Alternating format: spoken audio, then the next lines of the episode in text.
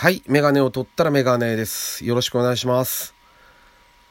えっと、前回、あの、ネットショップ店主のつぶやきさんっていう方のリクエストをちょっとやったんですけども、もしあなたが国王になったってやつですね。で、その方がね、あの、実は今年の F1 の総括と来シーズンについてっていうもう一つのリクエストを出していてくれてるんですよ。で、あの、そちらに関してちょっと軽くお話しさせてもらおうかなと思ってます。あの、あんまり深くではないんですけど、なのでちょっと、あの、お話したいんですけども、まあ、ルイス・ハミルトンっていう選手、えーメルセデスですね、の、えーハミルトン選手が、えー5回目のワールドチャンピオンですか。で、まあ、フェラーレのセバスチャン・ベッテルという選手と、ベッテルとハミルトンでこうタイトル争いをすることになったんですが、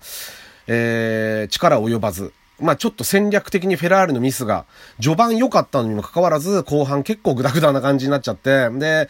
えーっと、チャンスをだいぶ逃しましたよね。まあ、ライコネンがね、5年ぶりに勝ったりっていうフェラーリにもいい話もあったけど、でもやっぱりちょっと爪が、ちょっとこう、なんて言うんだろう、詰め切れなかったっていうところがあったんじゃないかなって思いますけどね。で、えーハミルトン、ルイス・ハミルトン選手は5回目のワールドチャンピオンですか。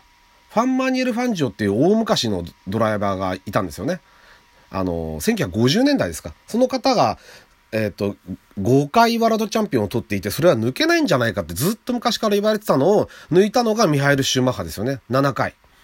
のワールドチャンピオン。で、その5回に並ぶ、えーハミルトン。で、メルセデス自体も5連覇ですよね。で、何をこれやっぱり意味するかって、まあ、詳しい方はもう当然わかってると思いますけど、その2014年から、うんと、エンジンのレギュレーションが変わったんですよね。パワーユニット製ってやつに。いわゆるハイブリッドになったんですね。で、よりエンジンが複雑になって、仕組みが。排気量はちっちゃくなって、ターボチャージャーをつけて、なおかつ、うんと、ハイハイブリッド化というか、あの、熱なんかをこう改正して、あの、パワーをに、エンジンパワーを補うっていう、こうやり方、複雑なやり方になったんで、そこでどうなるか、2014年。で、最初のシーズンはフェラーリ、メルセデス、ルノーだったんですよね。で、そこで、ドンって差がついたんですよね。メルセデスが圧倒的に良くて、で、フェラーリ、ルノーがちょっと遅れて、で、その翌年、2015年から今度日本のホンダが参入するわけですけど、そこでもやっぱりホンダは相当苦労するんですよね。まあ、苦労した理由は他にも、あの、エンジン本体じゃなくて、そのチームとのいろいろ問題、チーム側からのこう、要求も含めていろんな問題があったんで仕方がない面もあるんですけど、あの、とにかくメルセデスが今とても強いっていうことですよね。そしてハミルトンが強い。あの、見ててね、やっぱりあの、ルイス・ハミルトンって選手、ちょっと特殊というか、図抜けてますね。と思います、見てて。あの、ベッテルとかハミルトンとか、そのまあ、ライコネンとか、あの辺、こう、のせあの辺の選手たち、こう、あと、フェルナンド・アロンソですか。あの、引退しちゃいましたけど、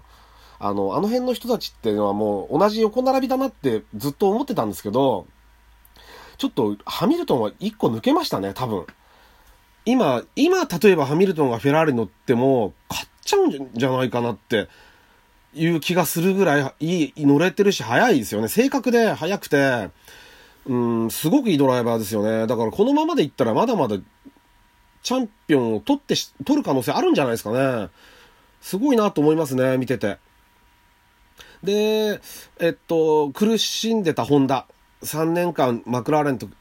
と一緒に組んで、マクラーレンから離れる、まあ、離されるという形で、トロロッソっていう、いわゆる昔のミナルディですよね。あの、ご存知の方もいると思いますけど、ミナルディ、えっ、と、レッドブルのセカンドチームにエンジンを供給するんですけど、あのーまあ、ジュニアチームなんですよね。だから、その予算が少ないわけですよ。そのチームの中ではよくやりましたよね、ホンダ。あのーやっと自由にエンジンを作らせてもらえるっていう状態になったんで、だから、あのー良かったんじゃないかなって、すごく思いますけどね。まあ、ドライバーが2人新人だったりとか、あの、規模もえん、あの、チームの規模も小、小規模だったんで、あのーまあ、その割には、よく戦ってたなっていう印象ですね。え4年目のホンダですか。で、まあ、来年、あ、すいません。来年、来シーズンなんですけど、えー、どこを見るか、見、見たいかって言ったら、まずは、やっぱり、えー、もちろんメルセデスのハミルトン対フェラーリのベッテルなんですけど、まあ日本人としては、その、その時点というか、レッドブルですよね。あれほど最強マシンって言われながらも、ルノーのパワーユニットに足を引っ張られるられる形で、まあ、本来の性能を出していないってずっと言われてるわけですよね。で、ルノーのワークスですら優勝できないので、レッドブルは勝つと。それはやっぱりエイドリアン・ニューエって人がものすごい速いマシンを作ってるからで、であって、で、うんと、そのマシンにホンダのパワーユニットが乗るっていうことですよね。ニューエの車にホンダが乗るっていうことが結構な目玉で、どれくらいできるのかっていうことですよね。うん、だと思います。あの、日本人が一番注目するのはそこじゃないかなって。まあ、ドライバーもガスリーが、あの、トロロッソから行くので、ただ、フェルスタッペンとうまくいくかどうかっていう心配はありますよね。二人とも若いんで、で、フェルスタッペンはやっぱり自分のチームだってレッドブルのこと思ってますからね。だから二人がどういう風になるのかなっていうのはちょっと興味がありますけどね。だから、あの、一番の目玉はそこじゃないですかね。どれぐらいできるのか。勝てるのかっていう、うん、っていうところじゃないですかね。まあ、あとは個人的にはそのルノーに行ったリカルドですよね。あの、彼がどれぐらいあの車でできるのかなって走れるのかなっていうのも興味ありますね。ちょっと。まあ、ライコネンのザウバーもそうですけどね。その辺の、あの、トップドライバーがちょっと若干力のないチームに移籍した場合どうなるのかっていう興味はあります。はい。そんな感じですかね。ざっとですけどね。ちょっと薄口でやらせてもらいましたけど、えー、第18回ですね。ラジオにメガネ始めたいと思います。よろしくお願いします。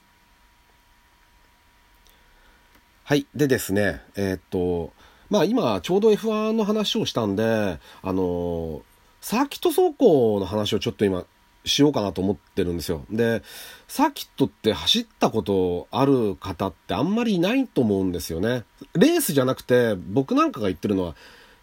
えー、フリー走行みたいなやつですよね。あの、タイムアタックを自分でこうしたりするんですけど、あのレースではなくて自分の車で自分が運転してみてどれぐらいのタイムが一周で出せるか。で、えっとね、何がそれがね、僕は非常にその安全運転に役立ってると思ってるんですよ。そういう経験が若い頃にした。で、あの、皆さんのスピンってしたことありますかね？スピン。くるんって回っちゃうやつですね。車が。普通ないと思うんですよ。まあ、雪道なんかである方もいるかもしれないですけど、あれは路面がすごく低ミューっていう路面のが滑りやすい状態なので、あの、それもそうなんですけども、まあ、あとはね、レーシングカート、あの、カートやったことある人はスピン結構してると思うんですけど、あれはまたちょっと普通の乗用車とは違うんですよね。あの、